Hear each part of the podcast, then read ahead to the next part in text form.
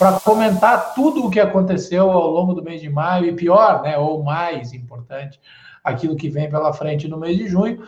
O, temos hoje quórum total do bloco fundador da Juventude Pro Cautela, nas telinhas, no sentido sempre anti-horário, o relator Edson Mineiro, Sérgio Machado, Tomás Sarquis e Jason Vieira.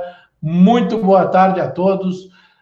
Palavra aberta se não tivermos o sell-off em maio, tivemos um denial talvez típico de ser avaliado num processo terapêutico, vocês não acham? Bom, só que realmente eu estou até com os gráficos abertos aqui. Depois o, o dólar, depois de um, daquela cavalgada que chegou quase nos seis paus, e como aí já entraram os sábios de sempre, os mesmos que tinham preconizado três reais, preconizaram oito, erraram novamente. O Banco Central errou mais uma vez, demorou para atuar. E a prova é isso, que ele deu uma atuada num determinado momento e o mercado deu uma desmontada daquele excesso. Porque uma coisa que a gente sempre falava era assim, uh, tinha pressão no dólar, tinha pressão, se olhava o fluxo, o fluxo não denotava pressão nenhuma, né? ao contrário, o fluxo tinha sido positivo. Relator, eu quero um maio desse para sempre, não? Um maio desse para sempre, é. Seria interessante a gente ter sempre o mercado Tem que liberar teu áudio. Da, da realidade, né? O áudio, é, o teu áudio está... realmente nunca vi mercado tão descolado assim. E, e, eu falo não aqui, não só do mercado local, mas do mercado externo também. É, a gente está virando mês aí com S&P Futuro a 3 mil pontos.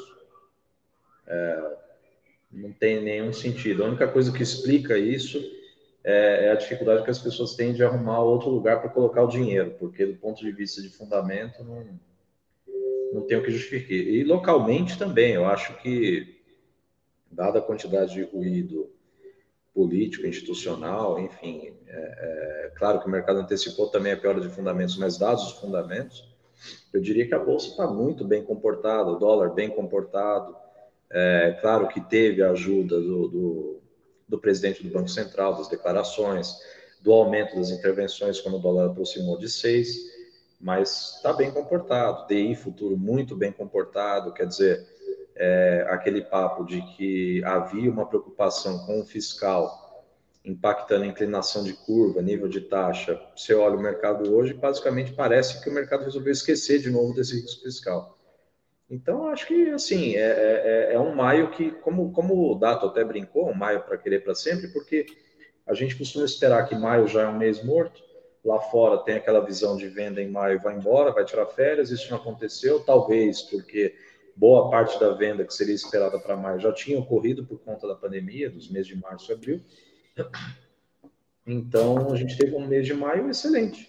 Do ponto de vista de mercado, foi excelente. O... Acho, que, acho, que, nós tivemos aí um ponto interessante nesse maio, mais no finzinho dele aí. Acho que a mudança de postura do Banco Central foi muito importante, tá? Não só essa mudança de postura do Banco Central, mudança de discurso, porque uma parcela que a gente teve da desvalorização cambial veio de discurso governamental. A gente sabe bem disso. Além do óbvio, a gente viu que ontem, a alta do dólar ontem mostrou que existe embutido, sim, um risco político, tanto nas curvas, nos prêmios de curva de juros, mas também na desvalorização do real. Mas mostrou também que o governo pode reverter isso. O Campos Neto literalmente botou o teto no 6. E quando ele botou o teto no 6, de novo, aí conversando também com investidor estrangeiro, que eu tenho bastante contato, eu faço um call semanal com alguns amigos de, de, de três localidades diferentes, e eles estavam falando já alguns, umas duas semanas que estava para voltar para o Brasil, e voltaram. Não voltaram do jeito que queriam, porque eles, parte deles é um pessoal de infra, ainda não tem o suficiente para eles voltarem para a infra, mas eles voltaram. Ah, e o ruído político dessa semana? Por enquanto, para eles não é problema. Está no preço, em partes disso, porque os ativos no Brasil ficaram baratos, o mercado ficou, que a gente chama, ficou leve. Mas é aquele denial que a gente estava falando agora. É, o mundo está em denial. Porque Mas, o Jason, eu estava eu tava falando também com o gringo essa semana, é, e aí eu queria jogar um negócio para discutir aqui, queria ouvir vocês, porque quando você fala, mas todo o risco político junta com o que o relator falou, de que o fiscal deixou de ser um problema é, para os preços e que todo esse ambiente, abre aspas, está no preço para o gringo, é, eu, eu tive exatamente a mesma sensação. A questão é que eu não sei se eu interpreto se isso é uma boa ou uma má notícia, entendeu? Porque se, se, se, se quisermos tratar isso como uma boa notícia, vamos ter que levar em consideração que essa é a nossa nova normal. É, é, é, e que de fato somos um, um, um, lugar, um destino cuja, cuja viabilidade de longo prazo é altamente questionável. Ah, mas é, não tem a menor dúvida quanto a isso. Eu acho que, na verdade, a operação do, do quando o gringo olha para cá, ele sempre vê é, pontos de oportunidade porque o que tem de longo prazo, o que tinha de promessas de longo prazo, como por exemplo a questão de infraestrutura, eles não deixaram de olhar para isso. Mas obviamente, com a pandemia e com todo o ruído político, eles começam a repensar, mas eles não deixam. Foi, o, o Sérgio falou muito bem. Eles são magistrais quando eles operam aqui. Os caras entendem a coisa no, de um ponto de vista talvez menos contaminado que o nosso, e isso ajuda bastante. Quando você não se contamina, porque é uma coisa que a gente tá, cansa a gente se cansa demais disso e às vezes a gente contamina o nosso, nosso, nosso viés. A gente tem, tem que tentar ser o mais frio possível por causa disso. É tão difícil você passar de uma semana para outra, onde você tinha uma Pax Romana formada na semana anterior, em termos políticos, que daria sustentabilidade. E tudo o que aconteceu em termos políticos de lá até agora, e onde eu até comentei no Morning hoje, de lá até agora não tem ninguém certo. É, o Alexandre Moraes está errado, o Bolsonaro está errado, os filhos estão errados, o Faquinha está errado, não sei o que está errado, está todo mundo errado. E como é, que, como é que você consegue, num país, no meio de uma pandemia, conseguir ter tanta gente errada junto ao mesmo tempo? Meu Deus! O, o, só fazendo um parêntese aí, usando uma frase que o Tiago de Aragão escreveu ontem, num texto muito bom dele, eu, eu ah, que ele disse que um gringo falou para ele: a previsibilidade é um fator crítico, independente se a decisão do governo é boa ou ruim. Então, resumindo, esse mês de maio, acho que essa frase diz muito bem, tanto do ponto do gringo quanto daqui, né? Entrou numa oportunidade. Essa questão de previsibilidade, eu diria, até o próprio Banco Central. Ontem eu consegui, de fato, entender o Banco Central, na live com o Roberto, lá com o BTG, quando ele disse sobre. Ele deixou claro que o câmbio ele deixou andar para um lado e para o outro. A gente viu na prática, porque ao longo do, do, do mês aí a gente viu dias ah, do câmbio subir 2% ao dia, né? assim como essa semana a gente viu ele descer aí 1,5%, 2% ao dia. É, então, uma coisa também já é certa, atenção aos operadores de moeda, porque a vol do real veio para ficar e é alta né? até que tudo se acalme, mas pelo jeito ele não vai ficar interferindo nisso. O resto, a alta do câmbio aí, aquele nível, para mim, uma besteira danada, 5,90, porque ele deixou correr, porque criou consenso, o mercado ficou operando lá em cima no vazio. Ah, o Sérgio falou, teve algum fluxo, não era tanto, não tinha de saída, teve alguma entrada. Quando ele entrou um pouquinho mais no spot, o mercado ah, ah, desceu e ele deixou descer. Esse lado eu gosto, apesar da, do tamanho das variações aí para uma moeda, 2% para lá e para cá todo dia, não é lá muito interessante para ninguém, mas uh, sem o Banco Central intervindo como costumava fazer, eu acho, acho mais saudável. Uh, mas isso, voltando aí à frase do, do gringo lá, cliente do Tiago de Aragão, previsibilidade é um fator crítico, independente se a decisão de governo é boa ou ruim. Eu acho que isso aí, para mim, foi a frase que fechou o mês. Ele representou tudo. É, eu acho que é o seguinte, é, é, ficar bem claro, né, que é, é, uma, é uma janela de oportunidade. Os caras... Porque já eu, o, quando eu estive lá o ano passado, com, aí eu fui conversar com, com o pessoal, e a gente sempre tem, é, bem lembrado pelo, pelo Mineiro, que a gente vive aqui, né? Então você dorme e acorda com esse ruído infernal todo dia vindo de Brasília. E naquela época eu, falava, nossa, mas a gente está. Foi um, governo complicado e tal. E os caras falavam, mas vocês estão surpresos com isso? Nós esperávamos até pior, então tudo bem. Então naquela época era uma coisa. Só que o, o passado do tempo, né, esse ruído aumentou muito. Hoje, hoje é que o, o, o Mineiro está falando, está todo mundo errado, né? O Jason, está todo mundo errado, não tem ninguém. Né? Parece que você está num o país numa, numa situação caótica, né? É, porque justamente aí entra o denial na veia, né? Porque é, a única coisa que a gente vê são problemas se acumulando, né? Você tem um, um, um processo é, de saúde complexo, né? As mortes aumentando, é, na, não se tomam medidas objetivas para isso na parte da abertura da economia é uma coisa que, sabe, ninguém sabe se é hora, se não é. E o, e o medo está de tal forma instaurado que acho que pode abrir tudo e não vai, o pessoal não vai, vai demorar aí. Né? Então, eu não sei. É, eu, eu acho que a gente está numa fase tão complexa e, e de repente você vê um, os mercados numa outra direção. Né? Aqui e lá fora, né? Tá todo mundo, é um denial mundial, né? Todo mundo ligou o, Ferris e pronto. E os, os dados corroboram muito essa visão. É, os últimos dados que saíram é, tiveram aquela primeira cara de ah, não tá tão ruim assim, mas quando a gente olha um pouquinho mais a fundo, a gente vê o quão catastrófico o país tá, tá se tornando, mais do que já era. Então, começando pelo desemprego, que subiu de 12,2 para 12,6, Pô, natural é comparar com o que está acontecendo nos Estados Unidos e falar, bom, aqui no Brasil a coisa não está tão ruim assim. Mas quando a gente olha o dado em si, não é que o, o desemprego subiu pouco, é que as pessoas que foram demitidas sequer voltaram a procurar emprego e saíram da força de trabalho.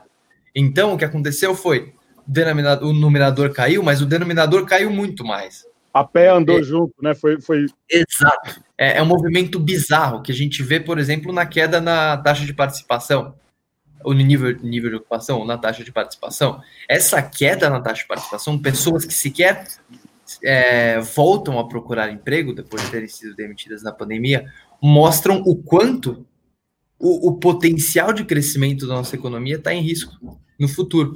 E o segundo, assim, pela PNAD a gente pode ficar muito tempo falando sobre a catástrofe que está sendo protocolada no mercado de trabalho. Mas outro dado, aí linkando com o que o relator falou, é o resultado fiscal já de abril. Na série histórica do Tesouro Nacional, nunca, desde 97, nunca a gente teve um déficit em abril. Abril sempre foi um mês de superávit, porque foi um mês de maior recolhimento de, de impostos e que tende a levar a receita. E nesse mês foi divulgado, ontem hoje, a gente teve um, um primário negativo em 92 bilhões de reais.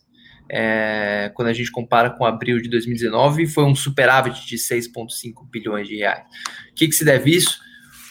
Parte, obviamente, a queda na atividade econômica, é, que diminui a arrecadação de imposto, mas também do aumento dos gastos do governo. 35 bi foram do auxílio emergencial e outros, uma série de outros subsídios que estão sendo gastos pelo governo como forma de se proteger da nossa economia. Com o nosso fiscal já em risco, nosso temor é que, e se esse gasto for mantido não só na contenção da pandemia. E se ele for estendido para final de 2020, para 2021 e se tornar algo permanente, toda aquela agenda de ajuste fiscal que era tido como dada por grande parte do mercado vai por água abaixo. E a gente volta numa crise fiscal talvez mais severa do que a gente jamais teve. É, e esse risco não parece estar sendo, esses riscos não parece estar sendo de maneira alguma contabilizados pelo preço dos ativos que a gente está vendo. É, é, na, na, na, linha do, do que o Tomás acabou de dizer, é, eu já dei o relato aqui de algumas reuniões públicas para vocês, em que me chamou muito a atenção a ausência sequer da menção ao problema fiscal. É, e, e, aí vem aquela história do será que isso está de fato saindo da mesa? Será que o, que o será que a gente vai acreditar que isso não é um problema de fato? Daí aí se a gente falou em denial sobre market behavior, a gente vai falar num denial infinitamente pior. Porque na hora que o denial do problema estrutural cair, você, o comportamento de mercado vem numa velocidade exponencial. A reação não é linear, né? Eu, eu, o negócio que é, você vê, tem, tem um comportamento, né? Porque estamos olhando lá fora o helicóptero de dólar, né, os caras a cada dia anunciando mais medidas, e a moeda fortalecendo e a bolsa fortalecendo. Ah, então, eu acho que vem essa contaminação externa, né? Que já me explicaram assim, não, tem um problema fiscal? Ah, não, mas todo mundo tem. Como se fosse aquela história. Você tem o cara lá, eles são ricos, tem uma outra estrutura. O cara tem uma guitarra que ele emite a moeda forte. Essa é a diferença. Nós emitimos uma moeda fraca e que tende a se enfraquecer cada vez mais. Né? E eu não sei, porque o fiscal, e a, além da parte uh, das despesas, né, que o risco no Brasil de despesas temporárias se transformarem em despesas permanentes é gigantesco. Uma parte, não tenha dúvida, desses auxílios vão vieram para ficar. Mas você tem outro lado também, que é o, e o lado da receita. Qual vai ser a receita fiscal desse governo? A gente não sabe a queda, né? Porque todo mundo tem, tem números variadíssimos, né? De menos 2 a menos 20, você escolhe aí. Então você não sabe qual, como é que vai ser esse impacto na, na, na, na parte de receita também. E se essa e, e, o que é pior, né? A tendência é que se, é, se é, o impacto na receita for muito grande, é porque você está tendo um problema de, de emprego muito grande, que então pressiona para manter um gasto maior. Então é um, é um cachorro atrás do rabo direto. Né? Eu não, eu não sei. Eu, eu, eu tenho, assim, preocupações gigantescas com a frente, tá certo? Como a gente estava conversando em off, a parte de crédito privado me preocupa estupidamente. Tá? O mercado está também atuando meio como se houvesse amanhã.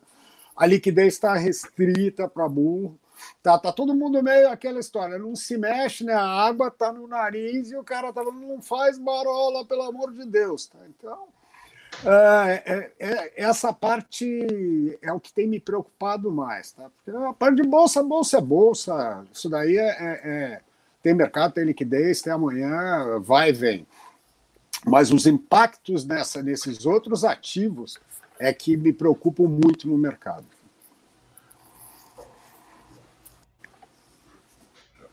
Como está todo mundo também uma das coisas que, respeitando a ordem. Acho que um dos maiores problemas que eu vejo também nessa questão de denial, as pessoas começarem a viajar em número. A gente viu alguns exemplos aí de pessoal citando a situação como se estivesse tudo bem, ou que se tivéssemos uma melhora, por exemplo, no, no, no, crédito. A gente sabe muito bem o que aconteceu no crédito recentemente. Em março, os bancos Lá o pessoal, você pegava as grandes empresas que tinham crédito fácil ali, pré-aprovado, apertaram o botãozinho e limparam o mercado. O Banco Central depois teve que entrar com vários programas de liquidez, ressuscitando aí DPGE, ressuscitando um monte de morto no mercado para manter a liquidez. E outras linhas que entraram novamente, o, o, esses, os grandes vão tomar de novo. Quem está precisando de crédito no Brasil não está conseguindo, não. Isso é um problema grave que nós estamos passando agora, porque toda tentativa de recuperação econômica passa necessariamente por um, por um auxílio, de uma certa maneira, exatamente aqueles que são, pela escala, os maiores empregadores do Brasil, que são as pequenas e médias, médias empresas. Né?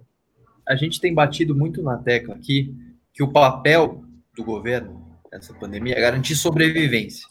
Pela questão sanitária, obviamente, investir em hospital, é, tomar medidas de isolamento social, mas também é sobrevivência econômica dos agentes, tanto consumidores quanto empresários. Então, o desafio não é, é ser um planejador central, é simplesmente fazer o dinheiro chegar para quem mais precisa. E o que a gente está vendo é exatamente o que você falou. O dinheiro está indo justamente para quem não precisava, precisa. ou então para estados que já estavam endividados, para empresas que não necessitam desse dinheiro tão urgente quanto grande parcela da população que vai necessitar desse recurso muito mais. É, é, é a gente está vendo de novo uma transferência inversa de renda, de quem mais precisa para quem menos precisa. É, e até né, em linha com essa visão sua, Tomás, é, é, é como eu enxergo a economia também, né?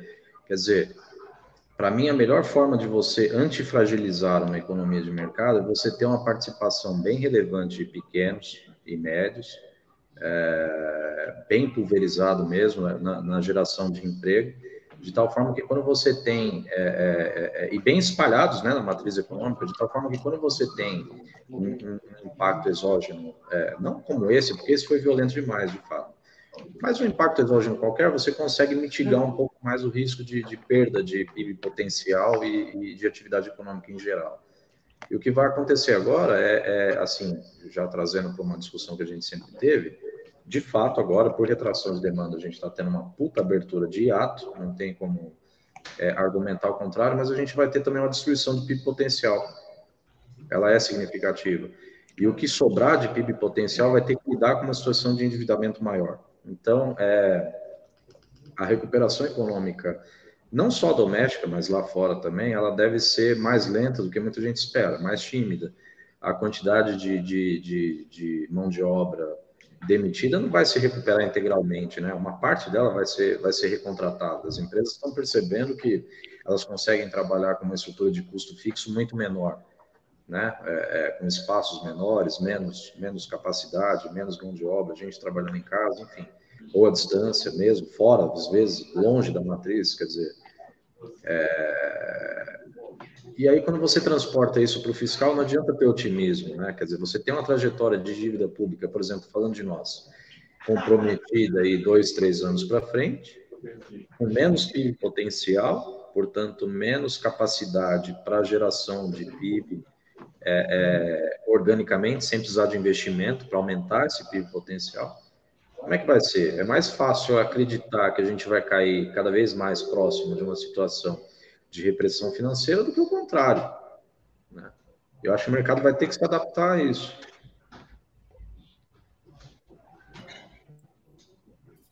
E diante disso, relator. Lázaro. É... É... Não, diante disso, você citou o fiscal, mas... Tá todo mundo com medo de falar. Exato. Não, não, hoje, hoje, hoje é o podcast da Glorinha Calil na Juventude para Cautela. É, tá, tá, tá, todo mundo muito no Sérgio, Sérgio, vamos embora, eu e você, e vamos deixar esses meninos. Vamos eu e você. É, mas legal, você está almoçando, né? Ele nem precisa falar, ele está almoçando. A elegância, do, a elegância do Jason almoçando.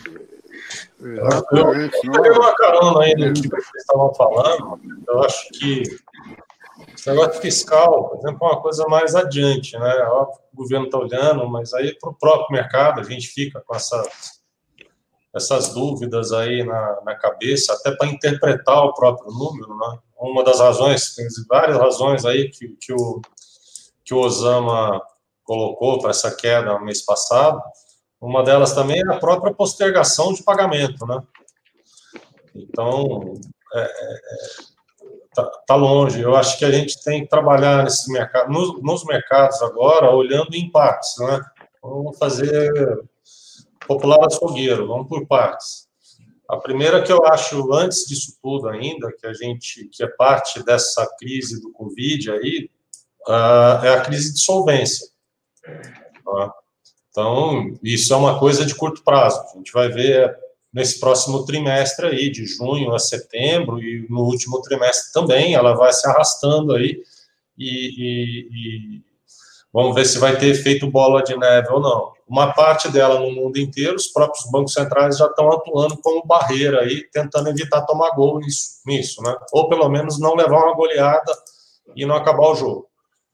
Ah, isso é de curto prazo. Pegando no, no, no, aí um gancho no que o relator falou, né, esse empobrecimento, eu vi uns números essa semana de projeção da Organização Internacional do Trabalho, os caras estavam falando eles estimam em 350 milhões de pessoas desempregadas aí em função do Covid no mundo.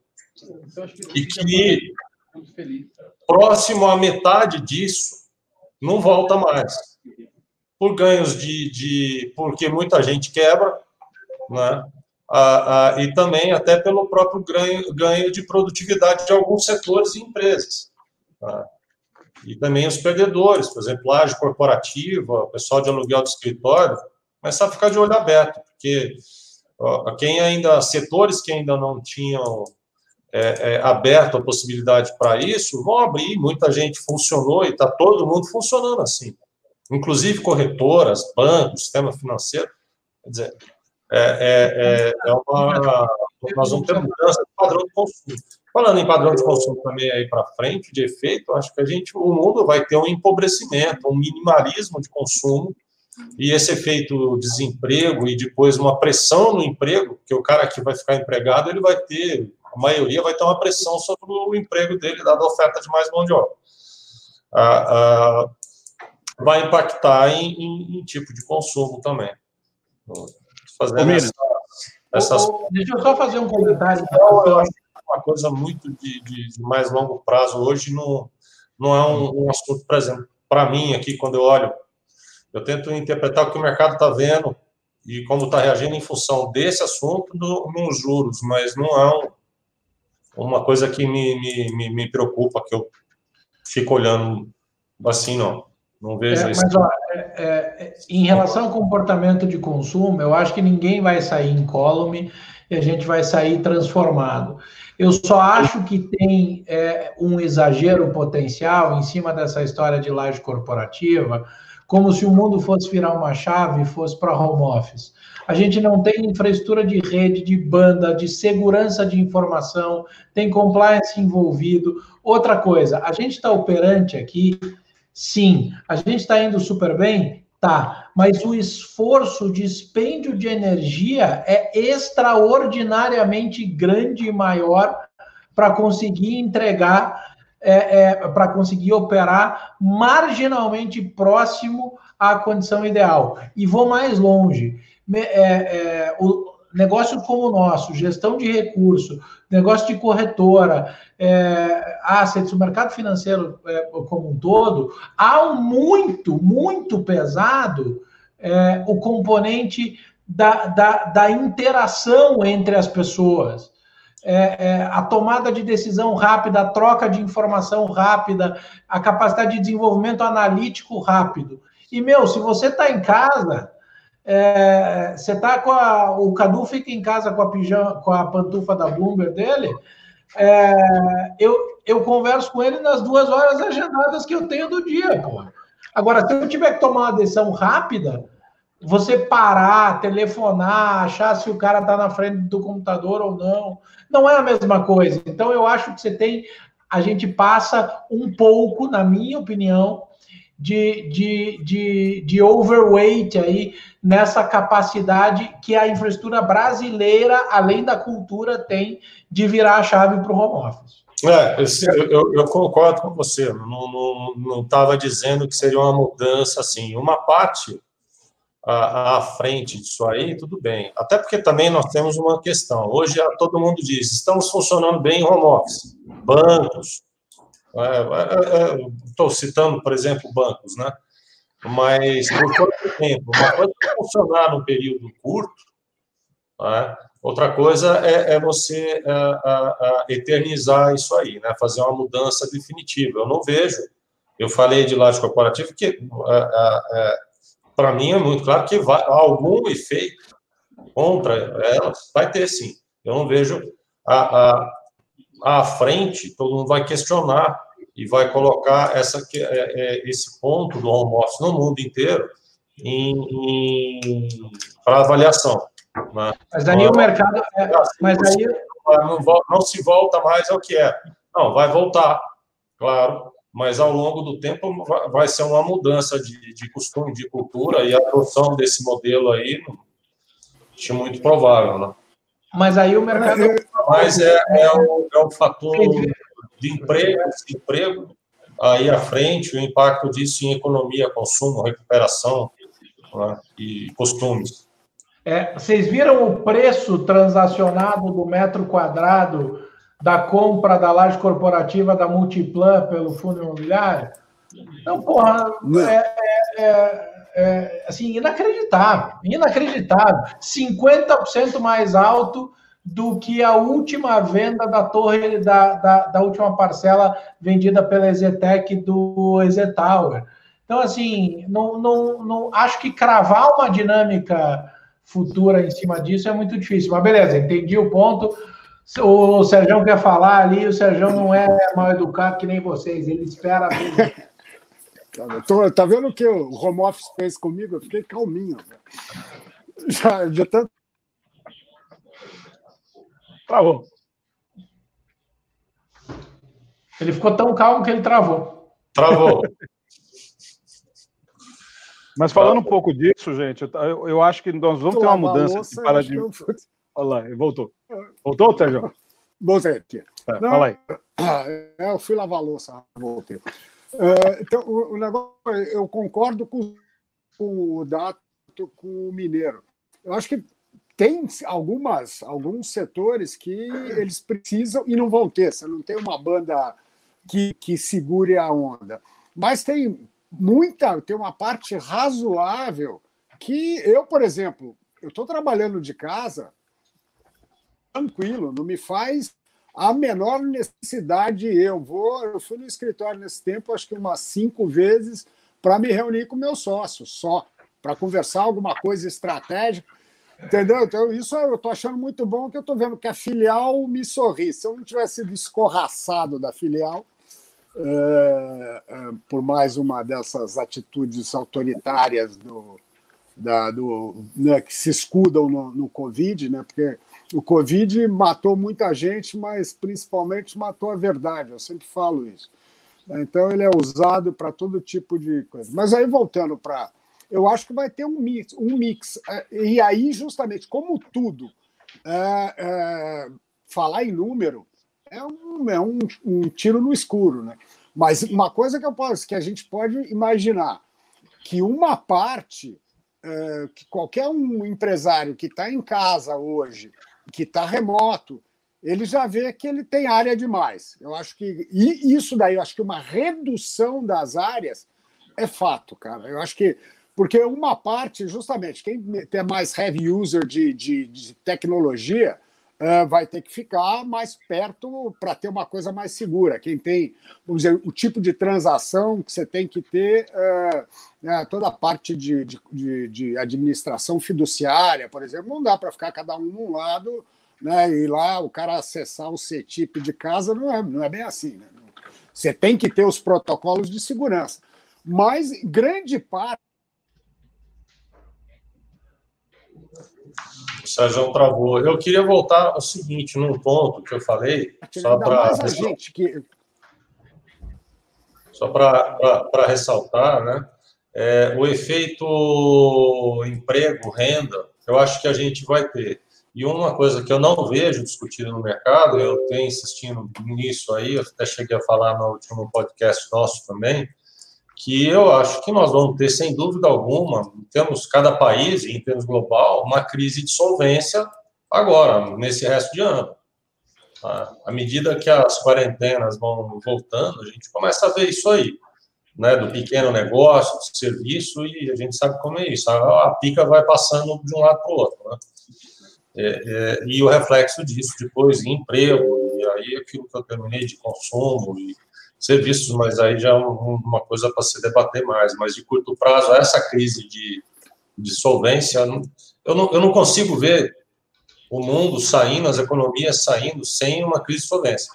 Alguma uma, uma onda de, de, de solvência. Não um maremoto, mas alguma coisa assim mais séria. E eu fico curioso para ver qual, como, será o, o a, como serão as reações aí.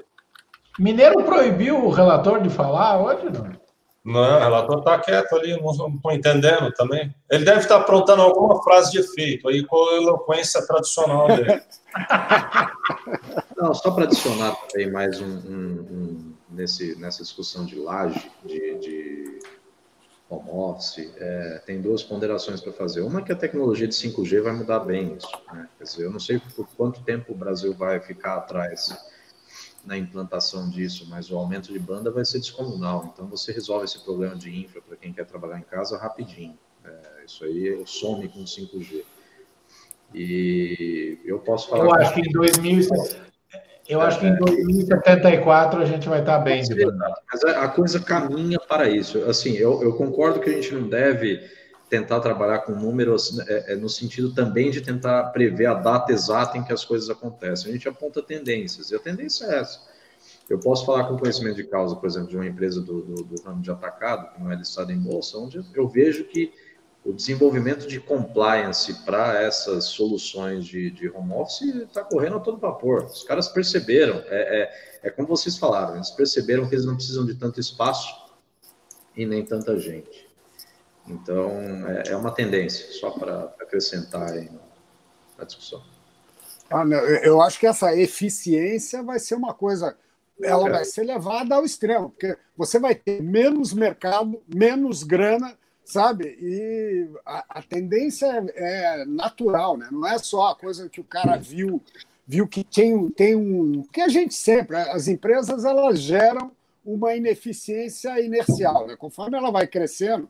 E aí, quando dá essas paradas, que você olha e fala assim: epa, dá para dá, dá dar uma parada e a coisa continua rodando. É. Eu acho que as parábolas que a gente tem disso, Sérgio, é quando teve greve de banco das agências, lembra? Uhum. Que só os velhinhos da fila do Bradesco sofreram. De repente, os bancos começaram a descobrir. Você teve uma greve grande de bancos num, num, num semestre. No semestre do seguinte, os bancos anunciaram uh, lucro recorde. E logo, de, logo do anúncio do lucro recorde, eles anunciaram os PDVs. E os PDVs eram basicamente de agências. Não, e imagina uma coisa: isso daí é crônica da morte anunciada, que você acabou de falar. Porque nesse tempo aqui, você tem. Eu moro aqui, onde eu moro, perto, é cheio de agência. Você tem a agência do Itaú, Bradesco, a cada dois quarteirões. E os velhinhos adoram ir na agência, né? Faz parte do programa. Mas agora que eles ficarem em casa e eles são grupo de risco, né? Então é, eles vão aprender também que dá para falar no, no, no, não dá para tomar cafezinho pela internet, que faz parte. Mas eu acho que diminui. Eu, a gente vai ver também uma, uma diminuição do. uma pressão nesse lado, né? Eu ah, acho minha que é é... eu vou dar um exemplo, Sérgio. A minha sogra, que era a pessoa mais resistente do mundo, instalou o app do Banco do Brasil. Depois de uhum 25, não, 25 não, 35 anos como cliente do Banco do Brasil. Ela, essa semana ela instalou o app para poder pagar conta. Não, isso aí é, é uma coisa que para mim ficou clara, porque eu via que faz parte, né? Eu moro aqui no mesmo bairro há 30 anos. É, você vai, você vai na agência, sempre tem os veinhos, são os veinhos que estão lá, que fazem fila e tal. Então, é, esses daí são algum, alguns dos Aí são novos hábitos, né? Vamos falar nova normal, porque essa nova normal é uma idiotice do cacete. Quando o cara não entende a coisa, é a nova normal. Nova normal. A gente Só... não tem ideia nem o que é o velho normal, muito menos o anormal.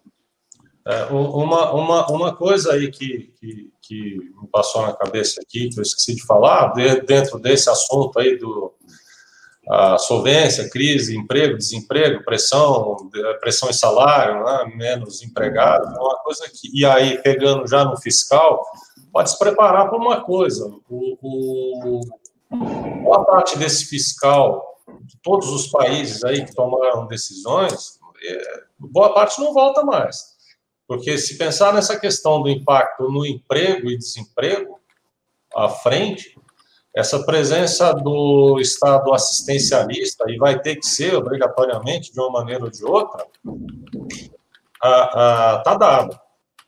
Não, não, não há volta atrás aí. Volta atrás é foda, mas não, não há retorno. Dado. Nada.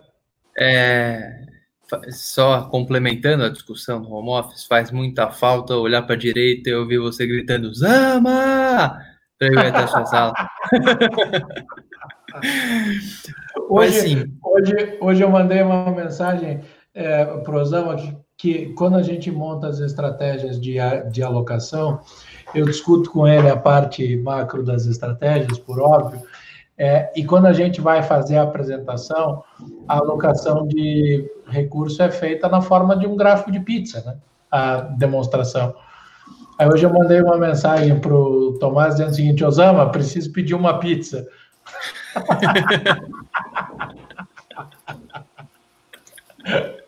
Coisa do Mas falando um pouco de consumo, pessoal, eu acho que o, o um dos resultados que a gente vai ter dessa, dessa pandemia é que o pessoal vai sair, eu acho que mais ao contrário do que aconteceu na Segunda Guerra, depois de um evento daquela, daquela monta, as pessoas saíram com, com uh, mais nos Estados Unidos do que obviamente na Europa, mas as pessoas saíram com uma gana consumista bem, bem, bem expressiva. A Europa foi mais difícil porque os impostos ficaram muito elevados lá e, e o, o, europeu médio se acostumou com o estoicismo, mas acho que a gente vai, vai ter um consumo mais estoico. Eu acho que o setor automotivo pode ser um que vai sofrer nesse cenário. Eu pode? acho que pode eu, não. Eu né? acho que esse daí é de todo lado, não só pelo dizer, bem de consumo supérfluo total, que é o, o, dependendo da classe, mas como essa parte da, da, da pressão do próprio do, do, home office, o cara vai ter menos carro. Né? Eu, eu acho que você tem, você tem é, é dos setores que você já tinha uma mudança. É que a gente. Ela, ela só adiantou, a né? Molecada, a molecada hoje tem um monte de moleque que não tem, não tem carro. Não tá tão, não é tão arraigado, tipo Londres, né? Meu filho mudou para lá há 10 anos, né? E nunca teve carro. E eu falava com ele, não, e você, depois de um ano, você não sei.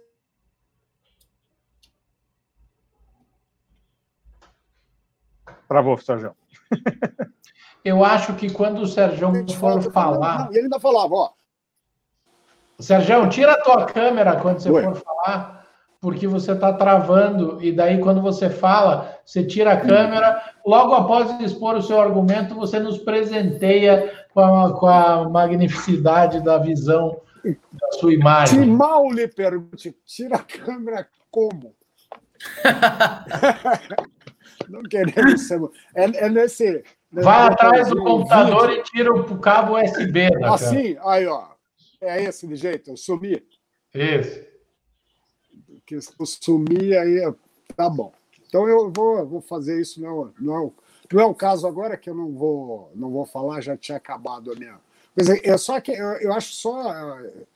É, acabando é que é dos setores que eu acho que mais vai sofrer e no mundo inteiro os caras já estão reagindo. Não sei se vocês, Sérgio. acompanhando.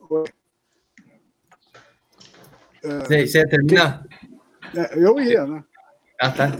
Eu ia não, não, é, não, é, é só para falar isso, que no, no, no mundo inteiro você já está com os movimentos nessa direção, né? De compartilhar tecnologia, de compartilhar. Os caras já estão partindo para frente.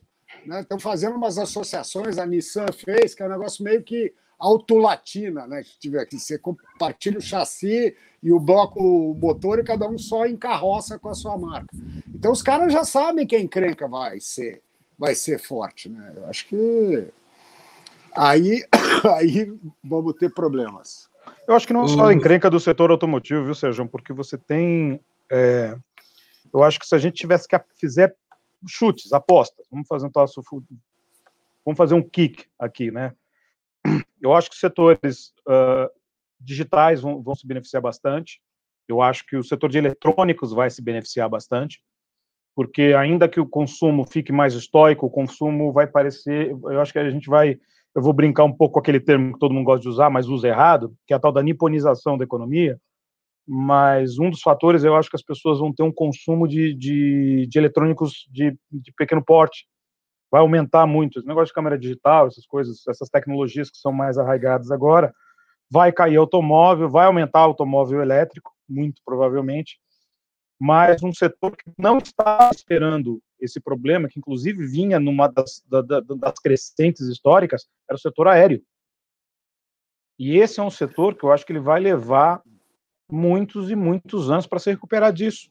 E a gente tem que lembrar o seguinte, pessoal, apesar da sensação de que nós temos, que nós estamos há um ano nessa pandemia, nós temos que lembrar que nós estamos há, há, pelo menos no Ocidente, há três meses nela. Para a gente entender a loucura do que está se passando. E em três meses, a restrição de, de locomoção e, obviamente, a restrição de demanda quase quebrou a economia mundial. Para a gente entender o nível que foi esse negócio. Eu estava até fazendo, até no outro podcast comentei que eu estava fazendo um estudo comparativo entre a Segunda Guerra e, o, e a pandemia. Com a pandemia está em andamento, nós não temos ainda ideia, eu ainda estou com dificuldade de fazer algumas coisas, mas eu, eu já consigo adiantar de novo para vocês. Os únicos países que conseguem se igualar ao que está acontecendo nos países que tiveram lockdown foram países que estavam sendo atacados centros de conflito. Nunca teve paralelo na história outra situação parecida com isso. Ou seja, toda a restrição de locomoção, de demanda, quebra da cadeia de, de, de oferta, que ainda não aconteceu, ainda bem, do, do supply chain, mas tudo isso eu acho que vai, assim, eu, eu, eu falei para meu filho esses dias, eu estou cansado, desde que eu, eu resolvi entrar nessa profissão, fazer parte da história tantas vezes. É. E nós estamos fazendo tantas vezes parte da história que uma maneira tão intensa que a coisa está ficando, nossa, mentalmente é muito pesado. Se te, é, se te conforta, Sensei, tem mais gente que faz muito mais barulho que a gente, que está com uma dificuldade tremenda de entender a diferença entre a pandemia e a Segunda Guerra. Né? Uhum. Nossa. É, eu, eu, eu, não, eu acho que tem, tem uma dificuldade, e essa mania de procurar paralelo, né? O cara falou, é, é que 29, eles adoram 29. 29, né? Ah, bonde era puxado por burro, você sabe? É, não faz o menor sentido. É, sabe, são, são realidades tão distan distintas. Né? Aqui você está tendo uma coisa global né, e real time como nunca houve. É, e, e, não tem muita saída, né? não tem uma saída mágica. A gente não sabe, porque, na verdade, a gente não, não sabe o tamanho do buraco. Como é que você vai saber como é que você sai do buraco? A gente está.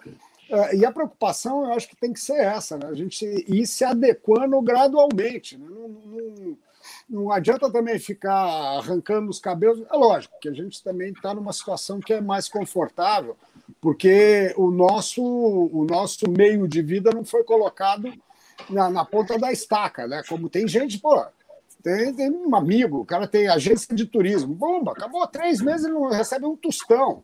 Segurou o empregado três meses, ele tem que mandar embora. Ele falou, Sérgio, o cara tem dinheiro comigo, vou pagar os caras enquanto eu tenho dinheiro para pagar o, a multa, que eu tenho dinheiro para pagar toda, todos os direitos. Né?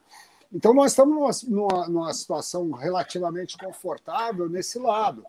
Mas, eh, ao mesmo tempo, a gente tem um outro lado, que a gente cuida da grana das pessoas. E, no, e cuida da grana numa situação dessas, a nossa responsabilidade é dez vezes maior do que sempre foi. Tá? Porque sempre está certo, é aquela história. Eh, quem vai para a gestão de recursos e que não tem essa visão, o cara que acha que é a pop do rock, que está ali para falar eu meu, meu fundo rende o buzilhão do CDI, primeiro não. De novo, Sérgio, e a imagem? Mas acho que, aproveitando a pausa do Sérgio, eu acho que essa questão da, da essa questão da gestão, e esse é um ponto importante que eu tenho colocado bastante Quem aí para o pessoal. Gestão? Olha ele. Voltou? E essa questão da gestão é a responsabilidade, exatamente isso. Eu acho que as pessoas precisam entender que nós que estamos desse lado aqui, nós temos uma responsabilidade monstro e, inclusive, é, é, dar um pouco de norte para os clientes. Isso é de uma suma importância, você conseguir dar norte ao cliente. Sabe, eu, eu, tive uma satisfação de ter uma puta equipe legal aqui, de ter cliente ligando para a gente no mês e falando assim, cara, obrigado, Obrigado pelo mês aí, porra, foi, foi bom, foi legal.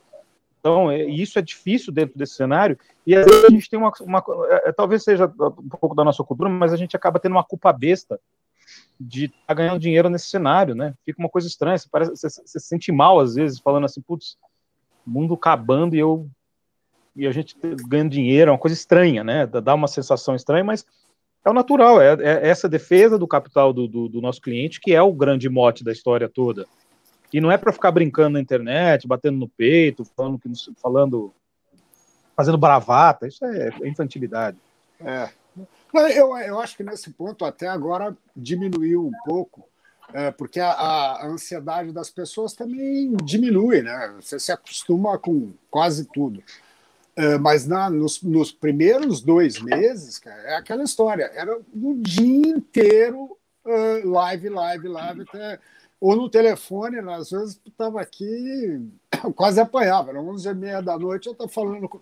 Mas é que você sentia que as pessoas estavam e não é só cliente, não. Assim, pô, então, pessoal de internet, amigo, né? porque todo mundo perdido. E sem contar que teve um monte de gente que, que inclusive uns amigos, que depois falaram: o Sérgio estava com tudo na bolsa, também uma varetada de 50%.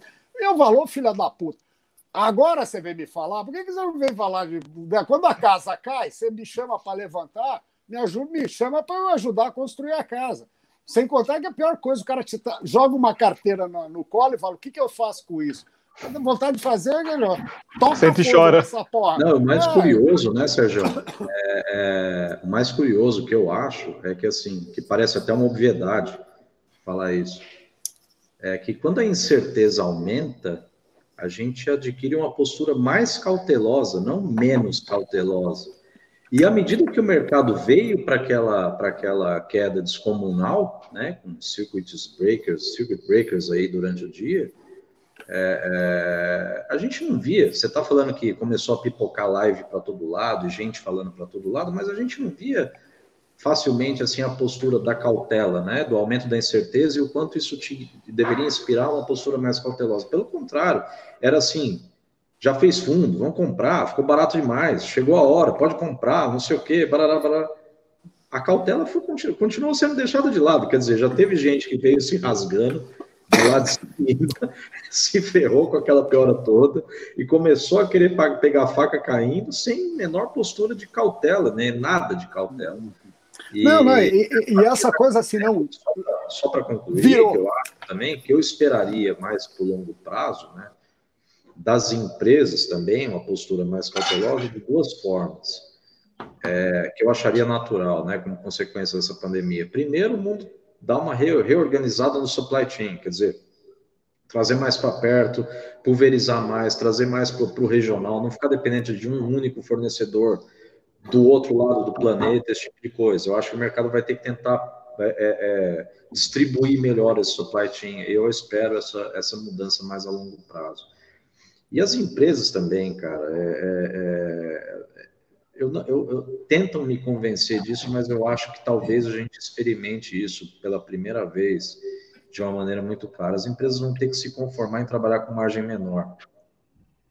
Porque, Principalmente aqui no Brasil. Assim, é, não é mais assim, Jason. É, é, é eu vivo num mundo onde eu consigo prever tudo. Já não consigo prever tudo mais, cara. Eu não sei o que pode acontecer não. mais no que vem. Não, não assim.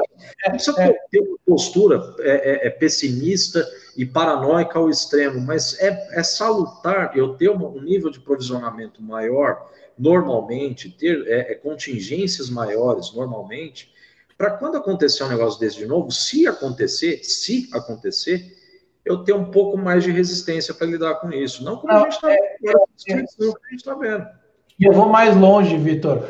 É, em qualquer economia do mundo, a construção de margem bruta dos negócios, na hora de precificação, está diretamente ligado a custo de capital, é, inflação e taxa de juro corrente é, é, por definição, isso tende a baixar, porque, porque é, abre espaço para uma competição com custo de capital mais baixo, por mais que você tenha um componente de incerteza, você parte de uma base menor e daí a competitividade traz para uma a chance de ter uma escala é, maior com o desenvolvimento de mercado de atividade econômica, é, é combinada invariavelmente pelo ajuste na ponta da, da formação das margens. Isso é competitividade e desenvolvimento é, de, de, de mercado.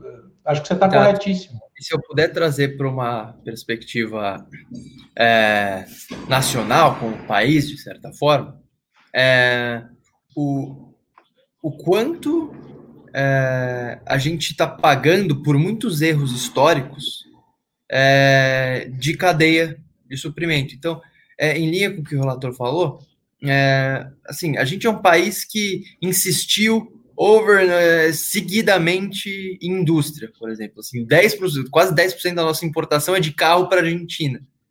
É, acabou. Isso aí a gente tá ferrado. Não, não, não, tem perspectiva nenhuma de melhor. A gente fez, construiu toda a nossa matriz de produção voltada para essa indústria, sendo que a gente não tem infraestrutura, sendo que a gente não tem capital humano, sendo que não tem inteligência nenhuma para fazê-lo. Enquanto o mundo inteiro vai precisar se alimentar, a gente continua rejeitando a nossa vantagem comparativa no setor agro. E voltando um pouco à discussão de responsabilidade, que é, é, é fantástica, é, é, extremamente precisa num momento como esse, enquanto a responsabilidade conta, é, a gente está de fato num buraco é, que a gente não sabe o tamanho. Mas no caso do Brasil, esse buraco chegou muito depois dos buracos dos outros países. E o quanto a responsabilidade e, o quanto a gente pode sim atribuir responsabilidade pelo descontrole nas mortes e na questão sanitária aos nossos governantes e à incompetência de gestão que está sendo tratada na questão sanitária do país. É, estão em um momento no qual nem os nossos próprios governantes serve, servem de qualquer forma de exemplo, é, cabe a nós é, dar o exemplo dobrado. Ô, louco, hein? Considerações finais, uma hora de podcast, galera. Semana passada, o Sérgio, não, é, no último, o Sérgio terminou falando o, sobre o cotovelo. Bom, eu acho que. E, e, e, hoje, Sérgio, qual vai ser o tema? Pra, pra... Não. Falamos muito não, de Copom, hoje, né? Ah, é, não falamos nada de Copom, é verdade, olha só. É que é, chovendo molhado, né? A gente já falou, falou, falou e ficou por aí. Aí depois também ontem o que o, o Roberto Campos ainda falou que o, o DARF dele é muito mais. E... e... O cara da Huawei até bloqueou o Sérgio, né? Ia falar de muito maior, já foi censurado aí, acabou. Meu DAF para queda do Selic é, é, é, é, infinito. Foi basicamente isso, né? Maravilha. Olha voltei. Mas sabe o que é o que eu vi? Não é, não é o negócio da câmera, não. A minha internet está oscilando. Eu, eu até liguei aqui no computador do lado para ver. Essa que você compra 200 mega recebe 18, que, foi, que é, um, que é um, um, vagalume do cacete, né? É, o, é, o primeiro lugar é, é 4,5G, né? Fala isso com os gringos, os gringos rolam de rir. Não existe essa porra. Isso daí é mais falso, impossível. Não tem, não existe 4. É 5G ou 4G. 4,5, esse meio os caras inventaram no Brasil para vender para tonto, que somos esses que vos falamos aqui. Né? Então é isso. Lava o cotovelo e não compra 4,5G porque não existe. Travou de novo. É por isso que a gente acha que tem que manter a Selic. é isso aí. Galera, espetacular, muito bom ver vocês. Grande abraço a todos. Até a próxima. Você ouviu mais um podcast Eleva. Fique por dentro de todas as informações mais relevantes do mercado. É só se inscrever no site www.elevenfinancial.com ou seguir a Eleven em qualquer uma das redes sociais. Esperamos você no próximo podcast Eleva.